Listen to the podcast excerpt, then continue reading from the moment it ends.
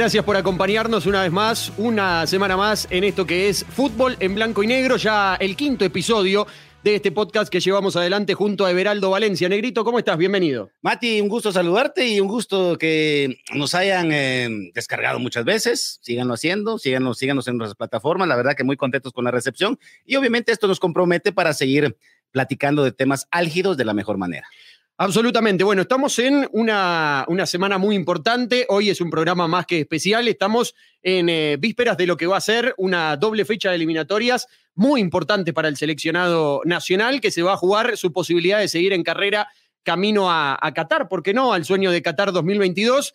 Tendrá que jugar ante San Vicente y las Granadinas. Un par de días después lo hará ante Curazao. Y qué mejor en este contexto negro que tener la, la palabra del presidente de la Federación de, Guatemala, ¿no? De la FedeFut, para conocer también cómo se va viviendo la antesala de estos partidos y obviamente los pormenores relacionados justamente al seleccionado guatemalteco, al futuro de la selección y lógicamente a lo que todos esperamos que sea, por lo menos con resultados positivos, pensando en que el camino se siga estirando para poder llegar quién dice al Mundial, pero por lo menos para soñar con el octogonal, ¿no? Por supuesto, y también resaltar las cosas buenas que se han logrado, porque amén del fútbol 11 también tenemos que resaltar la participación de la selección de futsala, la participación de selección fútbol playa, todo eso y más vamos a platicar con el encargado, con la mente maquiavélica de todo esto que siempre está detrás de esto. Y le damos la más cordial bienvenida y agradecido, agradecido por su tiempo al señor Gerardo Pais, presidente de la Federación Nacional de Fútbol de Guatemala, Así que, Gerardo, muchas gracias. Bienvenido a este podcast en blanco y negro. Esta va a ser una charla amigable, como siempre. Aquí no, no, no te vamos a atacar como normalmente lo hace, aunque yo sé que vos estás acostumbrado. Pero no, no, no, es una charla amigable porque queremos ir a la fuente, queremos saber. Se han, ah, se han dicho muchas cosas, dimes y diretes, que solo el que está ahí sentado en la intimidad lo puede saber.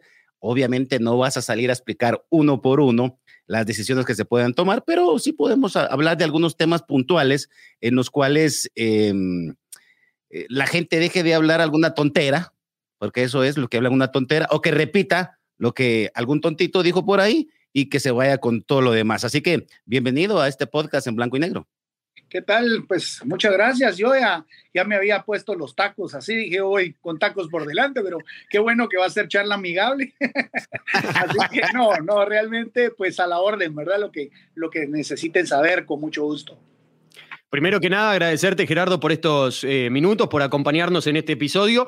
Y también, primero que nada, preguntarte cómo vivís estas horas previas, ¿no? Porque decíamos, son dos partidos trascendentales para la selección de Guatemala. Nerviosismo, ansiedad, ¿Cómo lo vivís vos particularmente? Bueno, te digo, ayer tuvimos comité ejecutivo, hablamos un poquito del tema. Eh, luego tuve la oportunidad de ir a, cenar con los muchachos, conviví un poquito con ellos, les hablé. Eh, te puedo decir que estoy tranquilo porque vi ayer muy tranquilo al grupo, lo vi bastante unido, lo vi muy motivado, bromas, eh, eh, están, están bastante ansiosos por el partido, pero, pero tranquilos.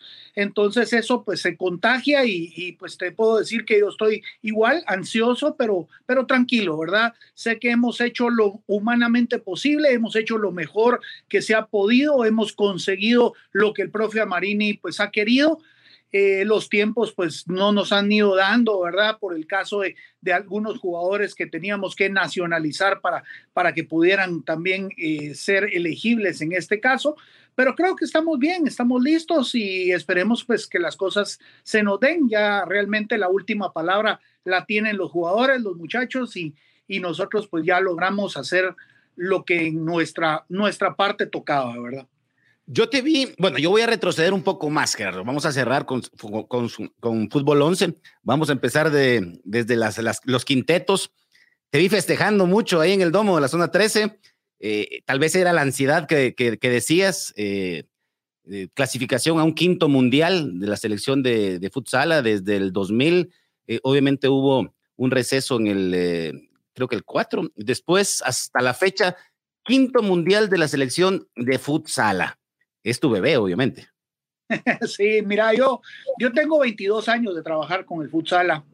Eh, para mí, mi haber son cuatro mundiales, porque el, primer mundial que fue organizado aquí realmente pues es de Rafa Tinoco, no es nuestro.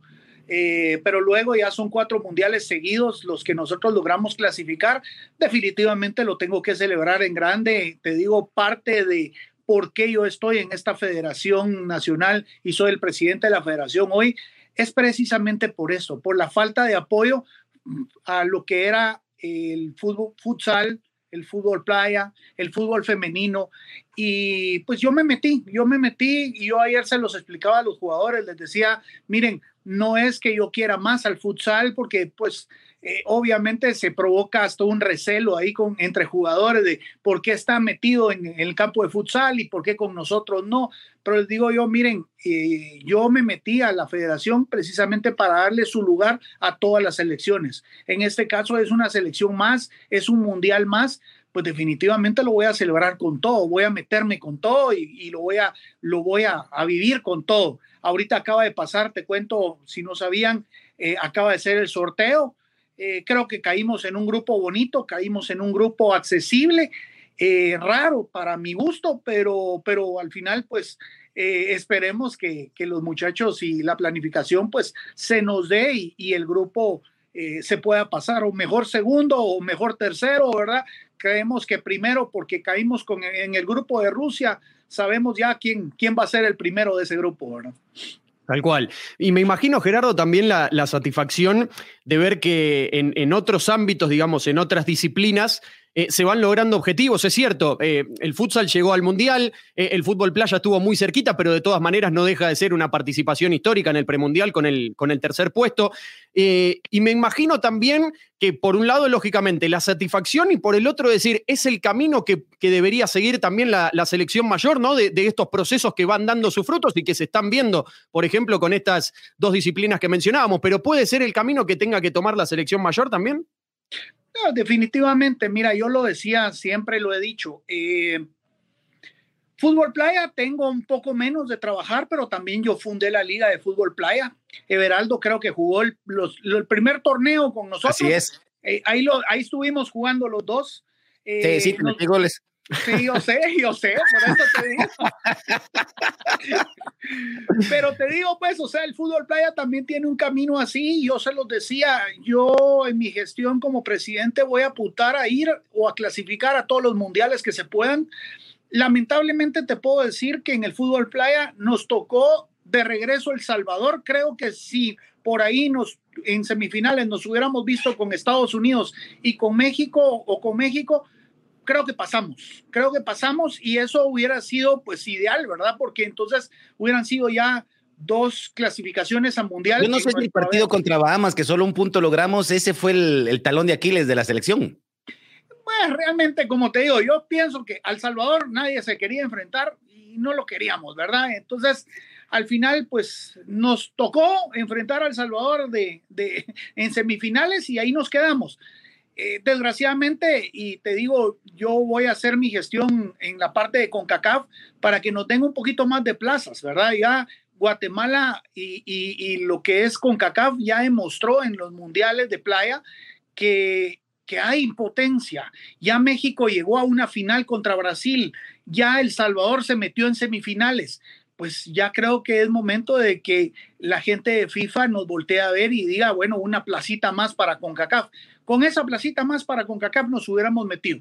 Eso no quiere justificar que no, no llegamos, pero al final, eh, pues definitivamente vamos a trabajar para eso y, primero Dios, pues vamos a, clasificar al, al, próximo Mundial de Playa. Yo quería hacer hincapié en algo, en algo, eh, Gerardo. Sí, obviamente te recordás esa primera liga eh, parchada, porque fue así como que a la carrera, parchada en el sentido de la inscripción de jugadores. Yo pensé que iba a recalar tal vez algún tipo de exjugador eh, para darle un poquito de realce y no quitarle oportunidad a los muchachos. Lo que pasa que era un deporte nuevo.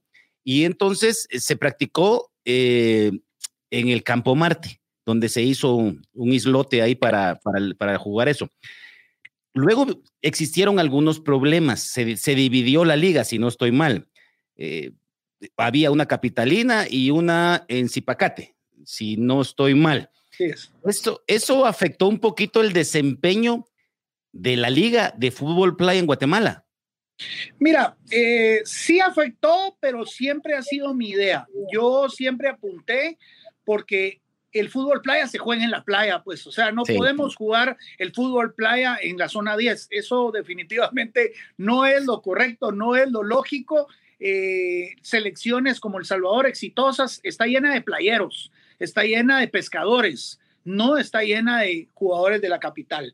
Eh, eh, creo que se partió porque yo perdí un poquito el control en el fútbol playa cuando yo me retiro de la, de la planilla de Brian Jiménez. Entonces Brian Jiménez eh, agarró para desaparecer lo que era el Sala y el Playa. A mí me alcanzó para proteger el Sala y que no me lo desaparecieran, pero sí metió tentáculos dentro del, del playa y, eso pues nos afectó definitivamente, ¿verdad? Entonces creo que por ahí fue el, el, el, partimiento que tuvo la liga, pero ya ahorita la liga volvió a ordenarse, ya volvió a organizarse y, ya pues hay mucho jugador de playa, como te digo, eh, a, mi, a mi gusto el fútbol playa se debería jugar en las playas de Izabal, en las playas de Monterrico donde se juega, o sea, en todas las playas. Guatemala es un, es un país rico en playas y deberíamos de tener ligas pequeñas en Petén y todo, y al final pues jugar una, una pequeña cuadrangular con los campeones de todas las playas eh, finalmente aquí en la capital, si quieres, o en alguna playa, y creo que eso pues nos sacaría mejores jugadores para selección. Fíjate que voy a seguir con este tema porque es interesante, obviamente, es interesante porque eh, hay gente que se cuelga siempre de, los, de las victorias o del éxito, pero también hay que darle el sacrificio a estos jugadores que son de medio tiempo, que trabajan, que hacen, y hay, una cosa importante, masificarlo sería una idea genial, como federación ustedes tienen proyectado, pactado, te digo porque ahí sí nos lleva mucha ventaja El Salvador en, el estadio que tienen ahí en Costa del Sol. Eh, proyectar, no te digo un coliseo, un arenero gigante, pero darles esa infraestructura, porque te recordás, los partidos preparatorios que se jugaron contra México fue en, aquel, en el estadito que está a la par del cementerio en Hawái. Que la selección tenga su lugar. Que la selección tenga su lugar y que ese lugar, pues, eh, sea como el, Mateo Flores para el fútbol 11, como el Domo para el fútbol. el, emblema del fútbol playa. Sí, este exactamente. Y en estas ligas, obviamente, ellos tendrán el espacio porque litoral hay, litoral para hacer un, pequeño estadio y, delimitarlo con bandas. Ahora, ustedes como federación, o la federación, mejor dicho, de, playa, ¿tendrán proyectado para este año, el siguiente año, un, un coliseo para la selección? Mira, ya lo estamos trabajando, te sé decir está en Greenfield. Nosotros tenemos un espacio que estaba abandonado, que CDAG nos dio. Eh, tenemos ya el presupuesto de One CONCACAF. One CONCACAF ya nos dio el presupuesto para poderlo construir. Aquí regresamos otra vez a la burocracia y a todo lo que viene el, eh, el, el poder construir, eh, Heraldo. Se está haciendo ya eh, las gestiones, pero tenemos un año de estar manejando el tema licencias para poder construir ese pequeño estadio que tú decís, ya con medidas reglamentarias y ya con arena eh, propia de, la disciplina, eh, pero ya se está trabajando. Lo que pasa es que pues el tema licencias es bien difícil, licencias de construcción ha sido bien complicado, el SICOIN y todo este tipo de cosas, y pues lo queremos hacer sin faltarle a la ley, para que después no se convierta en reparos y, me bloquee mi finiquito otra vez. otra vez. otra vez. otra vez y que después dicen que te metes por ahí a sacarlo. Así es. Donde no puedes entrar y te metes. Ah, no, yo abro y abro y manejo las cosas. no, no, pero yo también me refería a un pequeño mm, estadio, ya que me dijiste que, que la mayoría de jugadores, su recinto es la costa de, Hawái, por decirte algo, un recinto donde allá se pueda eh, practicar también eh, el fútbol playa y que ya la selección, porque date cuenta, seleccionados, creo que Crockett nada más, Crocker nada más, creo que era el que jugaba fútbol sala, fútbol once y ahora está en fútbol playa. Y René, el portero, que, jugó, conmigo. René, jugó sala, René jugó sala conmigo. René Castro. Así es. Son los únicos dos. Y, o sea, en Hawái no tienen pactado hacer nada. Mira, tenemos que hablar con los alcaldes, porque realmente todos estos, digamos, estas tierras de playa son pertenecientes a las alcaldías. Si el alcalde nos diera en usufructo algún pedazo, pues definitivamente lo podríamos hacer. Ahorita lo que nosotros tenemos, que CDAG nos dio en usufructo por 20 años, es eh, lo que es el Greenfield. Y entonces eh, ahí ya está eh, hecho digamos, eh, diseñado ya el estadio igual que Costa Rica. Costa Rica lo hizo en el proyecto Gol. El proyecto Gol de Costa Rica pues es muy grande y, y pudo hacer su estadio ahí y ahí se jugó ahorita el premundial sin ninguna, sin ninguna eh, contratiempo. Yo creo que pues la idea es hacerlo ahí por ahí hay hoteles en Iztapa muy, muy bonitos que tienen un espacio que nos podrían prestar para, poder ir. Así es, ¿Alguna vez has ido por ahí? Sí, sí, así es. Gerardo, me, gustaría ir metiéndonos de a poquito en, la selección mayor, en el, en el seleccionado eh, de Amarini. El otro día leía algunas declaraciones eh, tuyas de, hace algunos meses atrás, casi ocho, después de aquella derrota contra, contra, México y del empate contra Nicaragua, quizá en ese momento de mayor incertidumbre ¿no? de la selección, cuando hubo un par de resultados consecutivos que no se daban. Eh, y vos bien decías, eh, tuvimos una, una, federación en la cual en, en 100 años todavía no se ha logrado nada, no vamos a cambiar todo en un año. Y hoy en día, con, un poco más de tiempo que ha pasado, ¿cuánto, primero, por un lado te pregunto, ¿cuánto tiempo eh, crees que necesita una federación realmente como para poder notar cambios fehacientes? Eh, y por el otro lado, si has notado que ha mejorado en algunos aspectos en este tiempo, ¿no? En estos ocho meses, de aquel momento a este momento de la selección, si notas que ha cambiado y ha mejorado. Mira, eh, vamos por pasos. ¿Cuánto tiempo necesitas para tener ya una selección competitiva? Yo te diría que más o menos estás hablando de cuatro a seis años. Cuatro a seis años de un proceso como Dios manda, un proceso de jóvenes que agarres de 20 años, de 17 años, que los tenemos ya eh, trabajándolos con los eh, profes mexicanos eh, para llegar a una selección mayor, pues competitiva. Lamentablemente yo se lo decía, se lo decía precisamente a Rubio Rubín. Yo tuve la oportunidad de hablar con Rubio Rubín ayer y se lo decía. Eh, nosotros somos una federación donde casi todos nuestros jugadores juegan en Guatemala. A mí me gustaría que eh, en una convocatoria pudiera decir el técnico de la selección nacional, bueno, voy a traer a estos tres de España, a estos cuatro de Italia, a estos cinco de Grecia, y a estos dos de la MLS y vamos a hacer una selección nacional. Eso sería lo ideal y creo que eso le pasa a Costa Rica, por ahí le pasa a Panamá. A nosotros todavía no, ¿verdad? Desgraciadamente nosotros dependemos totalmente de la Liga Nacional y la Liga Nacional pues eh, tiene que trabajar sus bases, tiene que trabajar eh, jugadores para poderlos vender y sacar al extranjero y todavía no lo hacen, ¿verdad? Y sí, mira, yo pues, creo que te me adelantaste, te me adelantaste un poquito ese tema, pero es igual lo vamos a tocar, lo vamos a tocar porque dentro de las regulaciones que tiene la federación, obviamente está la reglamentación que ustedes tienen, es el reglamento general de competencia. Esto ¿Qué significa? Ustedes pueden modificar el formato de competencia de la Liga Nacional, eh, pueden sentarse y modificar la cantidad de extranjeros en nuestra liga, eh, porque te pregunto si, ustedes pueden eh, tener injerencia en eso. Mira, se puede muy limitado, Everaldo. O sea, realmente nosotros podemos recomendar, podemos decirles, miren, jueguen de esta manera o algo, pero finalmente los equipos son los que ponen la plata y son los que toman la decisión de cómo quieren o cómo no quieren jugar. A nosotros nos suben ese calendario, nos suben estas propuestas y nosotros lo que podemos aprobar o es aprobar o improbar, pero finalmente meterme a modificar, eh, sí lo puedo hacer, no me gustaría, no lo quiero hacer, porque pues después vienes con tema de ascensos y descensos y que te llevan al TAS y que te demandan. Ya, ya, vamos a hablar de esa resolución. Y, la comisión de ética y te quieren suspender para toda la vida porque a saber qué hiciste. Entonces, finalmente, por eso es que no me gusta meterme y yo creo que finalmente hay que, hay que darle su, su, independencia a las ligas, ¿verdad? Sí, no, definitivamente, entiendo. Pero recordad que aquí el lastimado en nuestro sistema de competencia es la selección nacional. Porque la selección nacional es el reflejo de nuestra liga. Vos me acabas de decir algo, quisiera que los jugadores estuvieran en España, pero con la limitante que tenemos para los nacionales en competencia en nuestra liga nacional, eh, no lo veo, no lo veo. Tendrían que salir eh, unos genios de la noche a la mañana para que se nos fueran de la liga. Eh, tampoco tenemos procesos en áreas formativas en los equipos Ustedes lo están haciendo, lo están haciendo en Greenfield, tienen ahí las selecciones eh, eh, menores trabajando, pero por eso te decía yo, tal vez no tener la injerencia, sino trabajar un poquito más de la mano para que la selección no fuera tan golpeada. estamos hablando de selección nacional, pues, y, y nuestro gran talón de Aquiles es ahorita un centro delantero.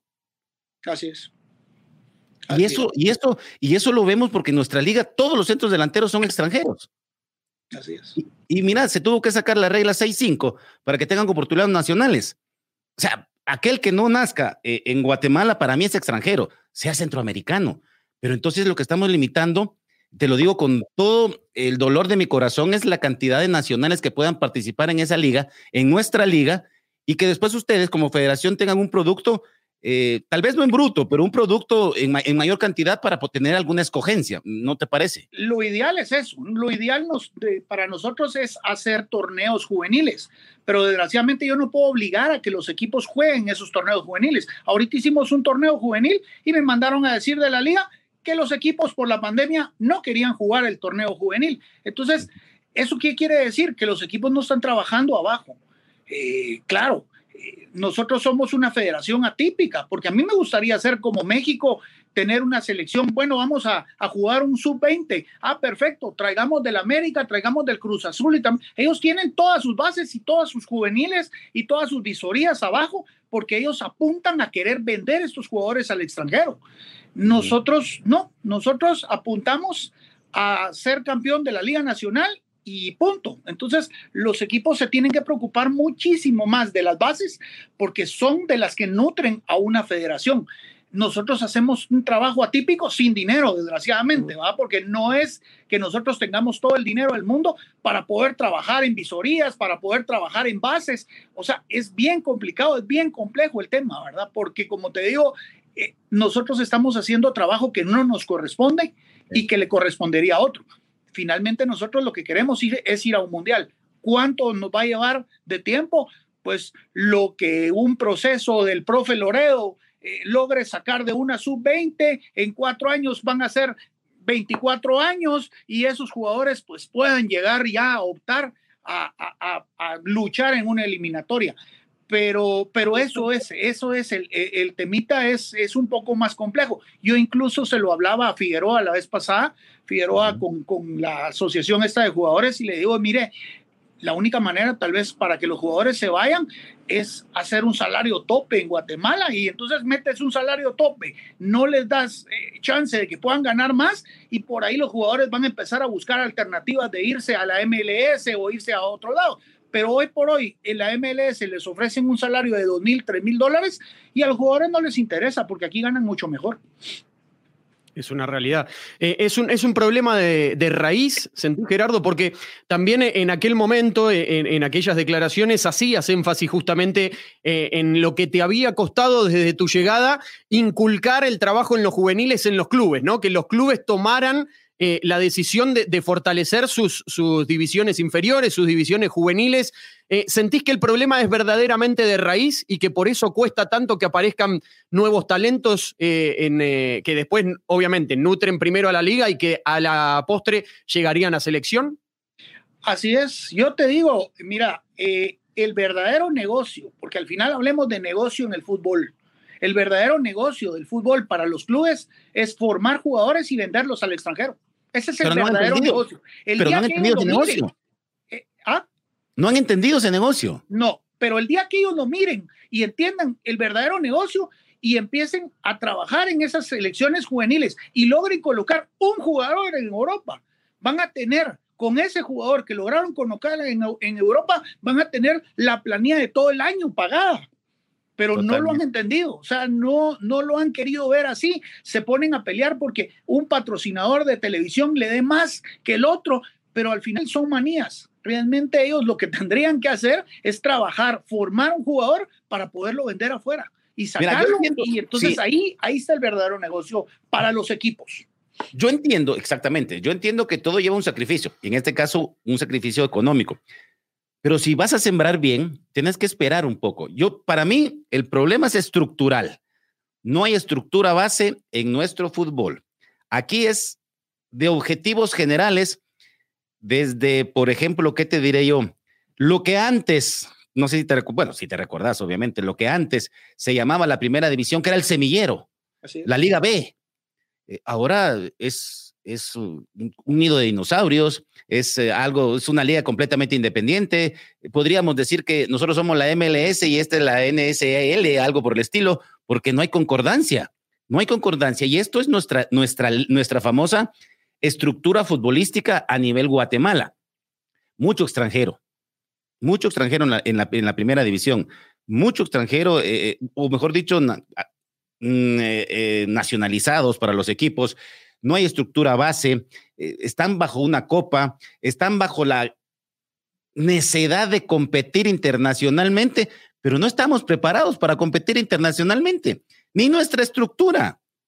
Y te doy un ejemplo, lo pasó Guastatoya, lo pasó, si no estoy mal, Antigua, lo va a pasar Santa Lucía. Porque todos los partidos que se juegan de CONCACAF, vos sabes que son seis y ocho de la noche. Para eso tenés que tener un alumbrado. Y entonces, ¿por qué no prepararte estructuralmente, internamente para eso, que te va a hacer más fuerte? Y eso te va a dar una eh, estructura base para trabajar también con menores de edad. Si no necesitas un estadio de, Europa para hacerlo, pero sí necesitas eh, un estadio pequeño para tener las, las eh, fuerzas inferiores trabajando, invertir, eh, no pagar aquellos salarios altos de jugadores extranjeros que luego vienen seis meses, una temporada y parás pagándole lo que no jugaron y ahí se fuga la plata. O sea, yo creo que eso es estructural, Gerardo. Así es, es, mira, tú lo dijiste, desgraciadamente, como te digo, todo mundo pretende que la federación pague todo. Y al final, yo por ahí en una entrevista vi, díganle a Gerardo Páez que cuándo va a construir un estadio. Nunca. O sea, con el dinero que hay en la federación, nunca, porque no me compete, no lo puedo hacer yo. Realmente eso es parte hasta incluso del mismo gobierno. Eh, los grandes estadios que ha logrado conseguir Panamá, Costa Rica, fue un acuerdo del gobierno con, con China y China les construyó un estadio, pero no es parte del trabajo de la federación. Nosotros, como te digo, nosotros como federación normal o típica debería de ser vamos a trabajar con selecciones menores, perfecto, vamos a ir a reclutar a todo el trabajo que tiene Municipal, que tienen los Cremas, que tiene Antigua, que tiene Guastatoya en, en sus juveniles y de ahí vamos a sacar nuestra selección juvenil. Pero desgraciadamente como no hay, entonces hay que hacer visorías, hay que ir a hablar con las asociaciones departamentales, hay que ir a ver de dónde sacamos los jugadores, hay que inventarnos un torneo y en ese torneo es donde llega la gente municipal y los cremas y por ahí contratan a los jugadores que miran en ese torneo que pagó la federación que no debería estar invirtiendo en eso. Pero pues nos ha tocado hacer ese tipo de trabajo y al final pues les hemos hecho casi todo el chance para que ellos solo lleguen y recluten esos jóvenes y puedan seguir formando jóvenes. Pero cuando tú les decís, ¿por qué tanto extranjero? ¿Por qué pelean tanto las plazas de extranjero? Te dicen que porque el jugador extranjero es más barato. Entonces le digo yo, es que están trayendo extranjeros malos. Entonces, por eso es que son extranjeros baratos, pero entonces al final eh, tampoco estamos haciendo el trabajo y tampoco nos está sirviendo de nada para, para lo que es al final la selección nacional, que es la que, la que tenemos que pelear, ¿verdad? Sí, tal cual, y terminan perdiendo todo, los clubes, la liga y por ende eh, la selección. Y a, colación de, esto último que mencionábamos y en relación directa con esto, eh, quizá esta situación, Gerardo, de, las dificultades que, que hoy en día se ven como para que aparezcan nuevos talentos guatemaltecos, es lo que ha llevado eh, a la creación, podríamos decir, de, este departamento, digamos, de, búsqueda de talentos en el exterior, que también quiero preguntarte si fue una idea en conjunta entre federación y cuerpo técnico, si fue un pedido expreso de, Amarini y su cuerpo técnico. Me refiero, eh, lógicamente, a este departamento eh, que, que, bien has contado en algunas oportunidades, destinado a buscar jugadores que puedan ser nacionalizados para selección. ¿Estos inconvenientes son los que han llevado a buscar tanto afuera lo que no se consigue adentro?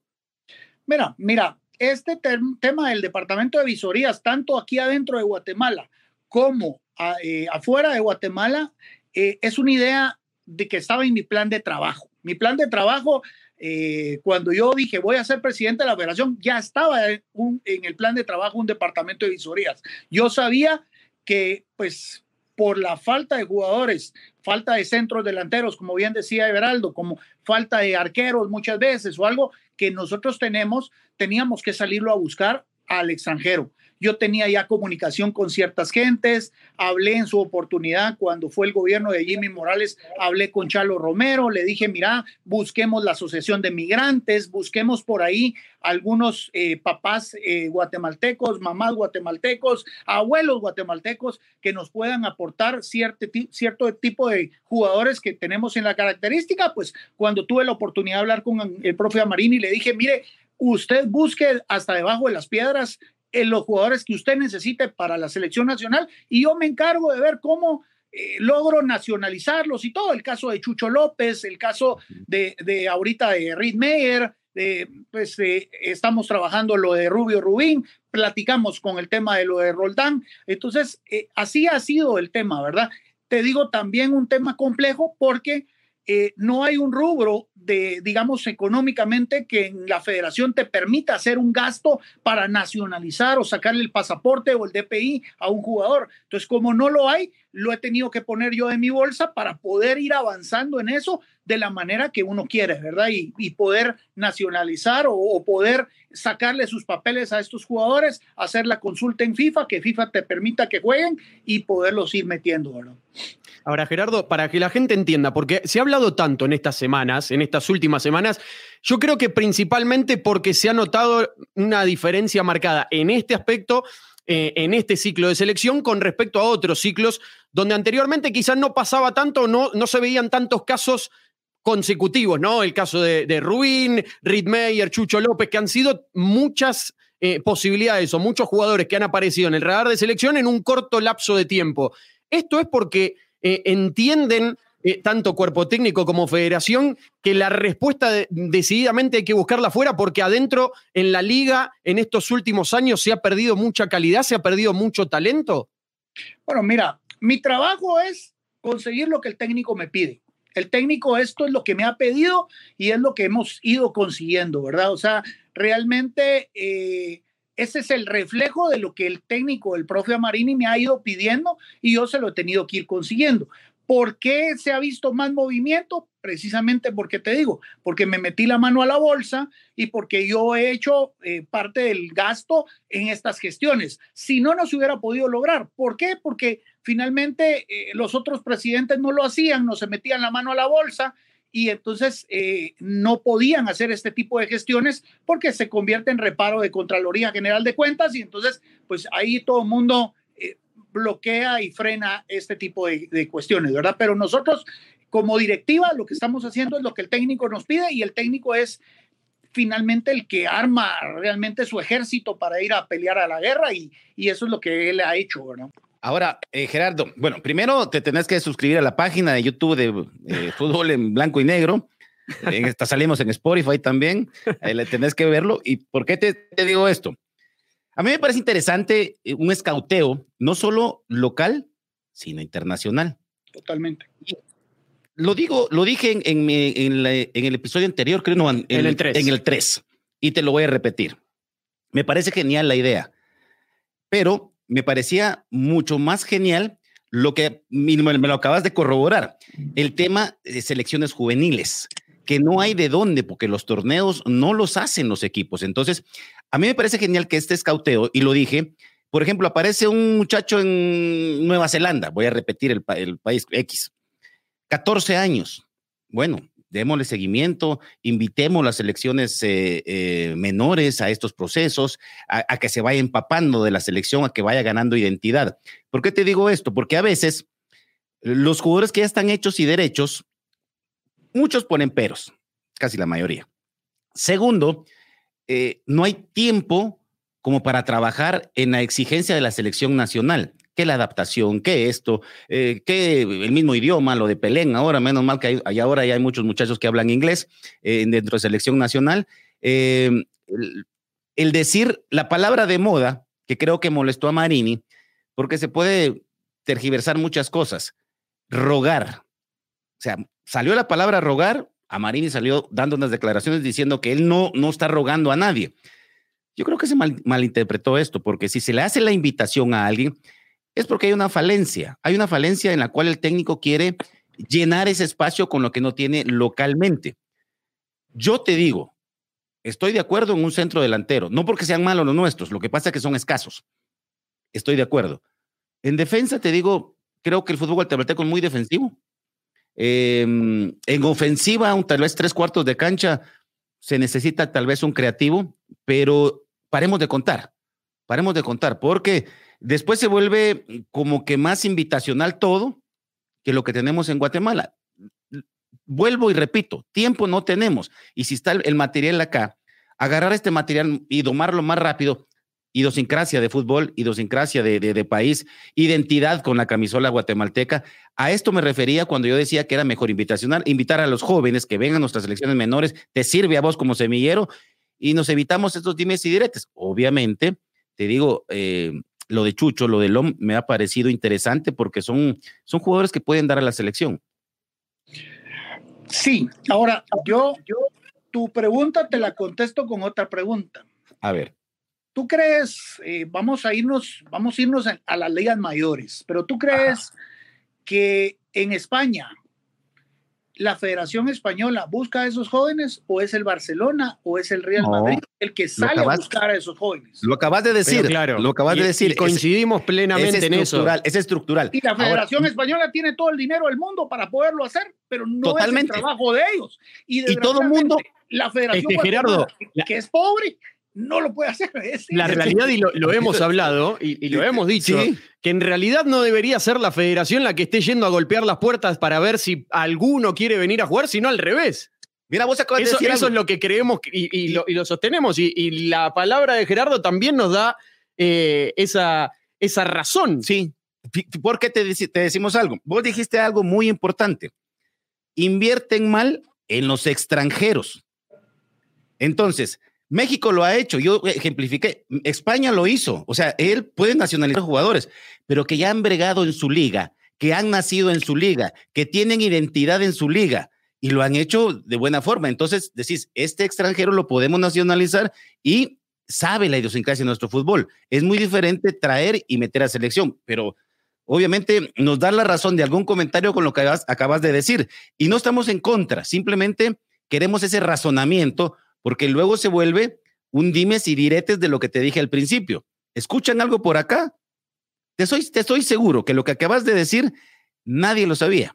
Que te metes la mano a la bolsa para nacionalizar, porque se sabe que no hay un rubro, que tenés limitadas las casillas, que esto es como el guatecompras del gobierno, que si no tenés el SNIP no lo podés hacer. Esa, me explico.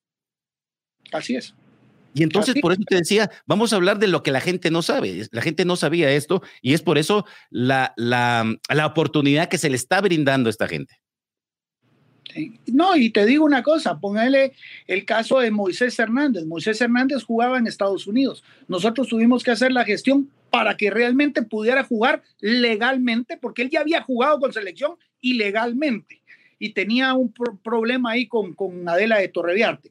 Lo traemos y ahora Moisés Hernández es eh, titular y buen jugador para Antigua GFC. Domínguez creo que estaba igual. Domínguez igual. O sea, nosotros hicimos la gestión, nosotros como federación lo trajimos, le dijimos ya puede jugar como guatemalteco, ya puede tener su pasaporte, ya puede tener todos los papeles y entonces ya se fueron a los equipos de Liga Nacional. Fue al revés, porque la gestión la debió de haber hecho Antigua y entonces nosotros como selección nacional hubiéramos tenido que escoger a este jugador, pero pero como te digo, esa es que el, engranaje nuestro del reloj está caminando al revés. O sea, estamos haciendo cosas al revés, pero, pero, eso, es general, resultados. Eso es general en el país. Eh. Sí, tal cual, tal cual. Pero si queremos resultados hay que hacerlos, pues. O sea, sí, por sin duda, sin duda. Eh, le hago algunas cortitas así tipo ping-pong como para que aceleremos en algunos temas y me quiero meter en, algunos, en algunas cuestiones puntuales de selección. Cortito, para que la gente sepa. ¿Son optimistas eh, con, la situación de Rubio Rubín, de que pueda finalmente eh, dar el sí para la selección? Copa de Oro. Copa de Oro, muy bien. Perfecto, excelente. Eh, metiéndonos en, el plano de selección, ¿le gusta cómo juega la selección hoy en día? ¿Le gusta cómo, cómo se está desenvolviendo el, equipo hoy en día? Me gusta, me gusta, realmente lo, lo vi muy bien, los entrenos, pues definitivamente no lo he visto jugar, pero me gusta cómo están Habiendo tantos frentes, ¿no? Hoy en día para la selección, porque venimos diciendo, ¿no? Es la, antesala de eliminatorias. bien mencionaba ya que eh, en el futuro cercano está la Copa Oro. Pero hablando con el cuerpo técnico, ¿cuál es el objetivo real que se plantearon? ¿Es llegar al octogonal? ¿Es llegar a la fase de grupos de Copa Oro? ¿Son las dos cosas? ¿Cuál es el objetivo que ustedes se, pusieron en conjunto con el cuerpo técnico, si es que hay alguno? Clasificar al Mundial, definitivamente. Yo creo que para eso trabajamos, para clasificar. Para este mundial, para 2022 para eso trabajamos, para eso trabajamos. O sea, el, el, que esté trabajando con una selección y no quiera ir al mundial, mejor no trabaja. Eh, y, luego eh, Copa de Oro, sí queremos pasar a siguiente ronda. O sea, primero clasificar a Copa de Oro porque tenemos dos partidos previos. Y luego pasar a siguiente ronda de Copa de Oro. Me parece. Hablando, hablando de todo esto, porque recordad que yo, yo te conozco a vos de hombre de procesos. Correcto. Eh, pase lo que pase. Hablamos, pase lo que no pase. Se cumplen esos si objetivos. no se cumplen esos objetivos. ¿Amarini sigue al mando de la selección? tendremos que consultarlo y tendremos que hablarlo con el eh, comité ejecutivo. Yo creo que eh, Amarini llega a Copa de Oro sí o sí. Y luego, pues ya eh, en base a resultados, tenemos que hablarlo en comité ejecutivo a ver qué vamos a hacer. Eh, Gerardo, si bien Amarini cuando, cuando asume, digamos, en el cargo de la selección, no es que haya, sido una designación, digamos, de, de la federación bajo tu mando, de todas maneras, el año pasado se terminó renovando el vínculo hasta fin de este año. Te quiero preguntar ¿Qué aspectos se toman en cuenta? Lógicamente los objetivos, como bien mencionabas, pero digo, ¿qué otros aspectos se toman en cuenta a la hora de decidir renovar un vínculo o finalizar un contrato? Pensando en que pueda llegar a, continuar el proceso de selección más allá de lo que decías de, de los objetivos, ¿no? Claro está el rendimiento y los resultados realmente es lo que se toma en cuenta, ¿verdad? O sea, Marini, eh, aparte del juego de México, no han sido malos resultados los que ha tenido, pues el, juego de México, te digo, eh, ya sabíamos que iba a tener ese tipo de resultados, pero el rendimiento y el resultado de selección nacional se toma en cuenta y, y obviamente se respeta el proceso, ¿verdad? Como bien lo decía Everaldo, yo soy hombre de respetar procesos y no por un mal partido vamos a a echar a la borda o vamos a, quitar al técnico. Eh, creo que todos los, todos los técnicos, tanto técnicos como jugadores, tenemos buenos partidos, excelentes partidos o malos partidos, ¿verdad? Y eso no, eso no te lleva a, tener que tomar una decisión a la ligera que, que, finalmente pues no, no te dé lo que, lo que uno quería, ¿no? No son de, de reacciones hepáticas, eso sí lo sé. claro, tenés tu carácter. Hablando de reacciones hepáticas, hay dos, digo, dos ausencias eh, por los procesos que se habían tomado. Mm. Sé que incurrieron en faltas, sé que se castigaron, eh, cumplieron. Ahora bien, hablo específicamente de Galindo y Aparicio. Eh, no, no han vuelto a selección. Hubo una plática interna, obviamente, con Federación, con el cuerpo técnico, donde se pusieron las cartas sobre la mesa, donde hubo una disculpa, donde, mm, qué sé yo, se pusieron, dijeron, bueno, los sancionamos, cumplieron, yo les pido una disculpa, eh, porque errar es de humanos, eh, Gerardo, y quién no ha cometido, quién no ha metido las patas en esta vida, pero le han dado una segunda oportunidad. ¿Existió esa plática? Eh, mira, la plática que existió es, profe Amarini, tiene mi apoyo total de lo que usted quiera hacer. Si los quiere traer de regreso, tráigalos. Si no los quiere traer de regreso, no los traiga. Es, queda a su libertad. Pero si les pidió una, una disculpa. Bueno, ellos te, digo, una te digo una cosa, yo con Aparicio no hablé, pero Galindo sí, Galindo sí, me habló y Galindo me pidió una disculpa eh, vía teléfono, personalmente, obviamente no la digo en redes sociales porque a mí el show, vos sabes que no me gusta, pero, pero sí, eh, él, él sí me pidió disculpas, le dije, mira, por mí todo perdonado, todo disculpado, eh, por el bien de Guatemala van a estar los seleccionados que el propio Marini quiera. No me voy a meter ni a decir que no, ni a decir que sí simplemente eh, él es el que tiene la última palabra y así está hasta ahorita, pues, o sea, ahorita él podría la, federación le deja las puertas abiertas y depende del, del, técnico, digamos. Totalmente, totalmente. Ellos ya cumplieron su sanción y hasta ahí llegué yo, pues, o sea, ya es cuestión del técnico. Y si a Marini los quiere, pues los convocará. Y si a Marini no los quiere y después vendrá otro técnico y el otro técnico los convoca, yo no me meteré. Ya en los últimos minutos, Gerardo, algunas que me quedaron así en el, en el tintero. ¿Preocupa el rival? ¿Preocupa a Curazao? Porque se ha hablado tanto en la previa y desde que ya se conoce el grupo y aparecía como el cuco, ¿no? Uh, Curazao es el rival a vencer. ¿Preocupa? Realmente, mira, todos los rivales preocupan. Todos los, rivales los hay que, hay que profesionalmente enfrentarlos eh, y seriamente como, como cualquiera. Yo no soy un hombre que te digo, eh, no me preocupe ningún rival, cometí errores y me tocó vivirlos en futsala cuando yo hice de menos a un Isla Salomón y Isla Salomón nos termina eliminando en el Mundial de Tailandia.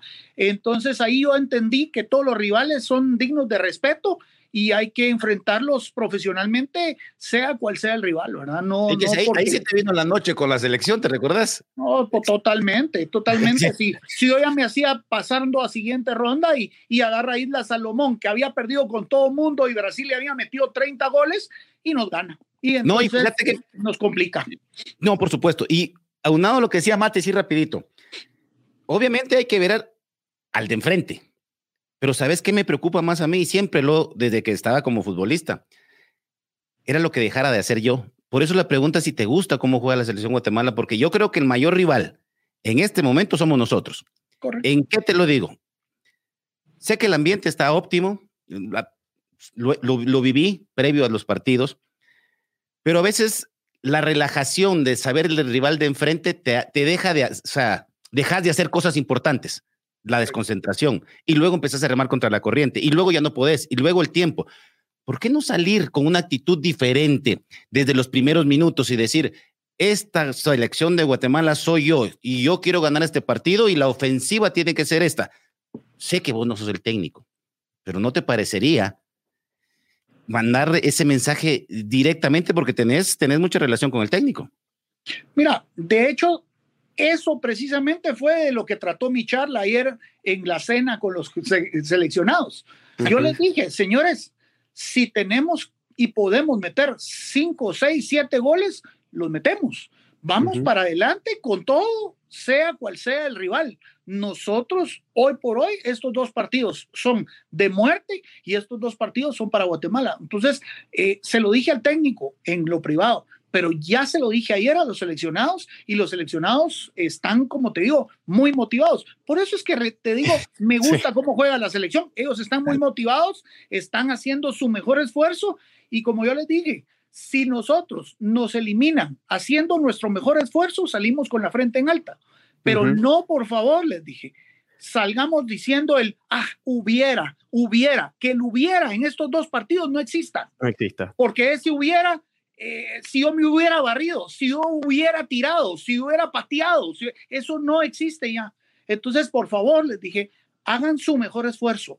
Todos, todos en lo individual y obviamente colectivo, colectivo porque el fútbol es colectivo. Por supuesto. Las dos últimas, Gerardo, ya para agradecerle nuevamente por, por su tiempo, por estos minutos, por haber estado con nosotros. Eh, sé que ya ha hablado al respecto, pero me gustaría que nos deje una línea al respecto de, esta sanción que se conoció del Comité de Ética para con su comité ejecutivo. ¿Es algo que lo, lo preocupa, lo inquieta? ¿No cree que vaya a pasar nada? Bueno, mira, no pasó nada porque ya ayer también resolvió el comité de el comité de apelaciones. De apelaciones, sí. Eh, Mira, es bien simple. Nadie puede ser juzgado tres veces por la misma historia. Pues a nosotros nos llevaron al TAS, nos juzgaron de oficio, nos pusieron de, denuncia Misco y Siquinalá y los otros equipos. Entonces, a nadie en la historia del mundo lo pueden juzgar cuatro veces hasta que logres la sanción que querías. Entonces, nosotros ya habíamos sido sancionados por el TAS, ya habíamos sido juzgados por el TAS, ya no iba a pasar nada. Yo se lo dije, realmente me parece de muy mal gusto que cuatro días antes de una eliminatoria queramos desestabilizar a la federación con hablar otra vez de una suspensión y de cosas feas, que al final lo que hacen es desestabilizar el proceso de selección. Y ayer también se lo dije a los jugadores, aquí no pasó nada ni va a pasar nada. Realmente eh, Guatemala tiene el apoyo de FIFA, tenemos el apoyo de CONCACAF. Yo he estado en comunicación con ellos y definitivamente a todas costas saben que la comisión de apelaciones está arriba de la comisión de ética y la comisión de ética actuó de oficio por tercera vez después de dos juicios que ya vio que pasaron y no pasó nada eh, y no lo podía hacer. Entonces, pues finalmente, como les dije, que la gente no esté engañada. porque aquí ya hay una comisión de apelaciones y la comisión de apelaciones dijo, este caso estaba archivado y estaba cerrado desde hace tiempo y no se puede revivir y ya fue notificada la comisión de ética que, por cierto, hoy es su último día y, y ya pues ahora entra una nueva comisión de ética y pues no va a pasar nada. Bien, y ahora sí, decididamente la última. Eh, ¿Se sabe algo de cómo va a ser el, próximo campeonato, la próxima Liga Nacional? ¿Si va a cambiar el formato? ¿Si va a mantener este sistema? ¿Si se vuelve a lo anterior con las 22 fechas y la fase final con seis clasificados? Mira, no sé, realmente no tengo comunicación muy buena con la Liga Nacional. Me gustaría, me gustaría realmente. estaría, estaría bueno mejorarlo ahí, ¿no? La, relación entre uno y otro. Creo que es más interesante, pero eso es ya en lo personal. No tengo comunicación con ellos, no sé qué nos van a subir, como te digo, ellos van a hacer su asamblea, ellos van a proponer, ellos no lo van a subir y nosotros aprobamos o improbamos. Ojo con eso, porque por ahí te puedes llevar sorpresas. Pues me imagino, me imagino, pero como te digo, yo realmente no tengo mucha comunicación con ellos y finalmente... La, primera, de hecho, la primera, de hecho, ya pidió volver a los grupos, eh, a dos grupos, nada más. A mí me gusta, a mí me gusta, como te digo, el torneo grande, largo, creo que es más justo, creo que es más hasta eh, em, comercialmente es más atractivo, ¿verdad? Que te lleguen a los pueblos un rojos, un cremas, un antigua, pues eso genera más expectativa en los pueblos. Desgraciadamente por el semáforo COVID, pues no, no se ha podido tener la gente, a, no ser que lo que pasó con Santa Lucía, que creo que estuvo mal y no estuvo correcto, pero, pero finalmente... Eh, creo que vamos a volver a una realidad y el público en los estadios es importantísimo y, ese espectáculo es muy bonito. Bueno. para despedirme rapidito, lo bueno que vos tenés los enemigos cerca, sí, eso es lo bueno. No, totalmente. Mis enemigos son amigos míos también. Hay que tenerlos de amigos. Gerardo, muchísimas gracias, muchísimas gracias por haber estado con nosotros. La verdad, quedan un millón de inquietudes, como siempre, ¿no? Cuando se habla de selección, cuando se habla de Liga Nacional, cuando se habla de todos los temas que nos involucran hoy en día, pero de verdad, nuevamente, muchas gracias por haber estado con nosotros. Esperamos que la haya pasado bien y que sea lo mejor para la selección ahora, para la selección mayor y para todos los proyectos y todas las disciplinas. No, muchas gracias a ustedes y estoy a la orden. Cuando quieran, eh, podemos seguir platicando. A mí me fascina platicar de fútbol, o sea que aquí estamos. Nos vamos a llevar muy bien entonces. Muchas gracias, Gerardo País, hablando con nosotros. Negrito, hemos llegado así al final de un nuevo capítulo de Fútbol en Blanco y Negro. Por supuesto, y con qué invitado, imagínate, con Gerardo País. Gracias eh, por, eh, por esto, te lo repito. Y entonces vamos a seguir hablando porque el camino de selección es largo y quién mejor que, que vos. Y de repente por ahí te sentás con Amarini también ahí juntos y vamos a platicar del desenlace de todo esto. Y, y, obviamente, pues contento con este episodio.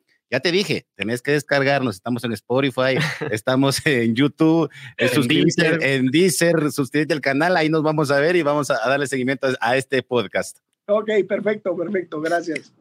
Y así nos despedimos nosotros. Esto ha sido Fútbol en Blanco y Negro con Gerardo País. Something is cooking. Barbecue Media.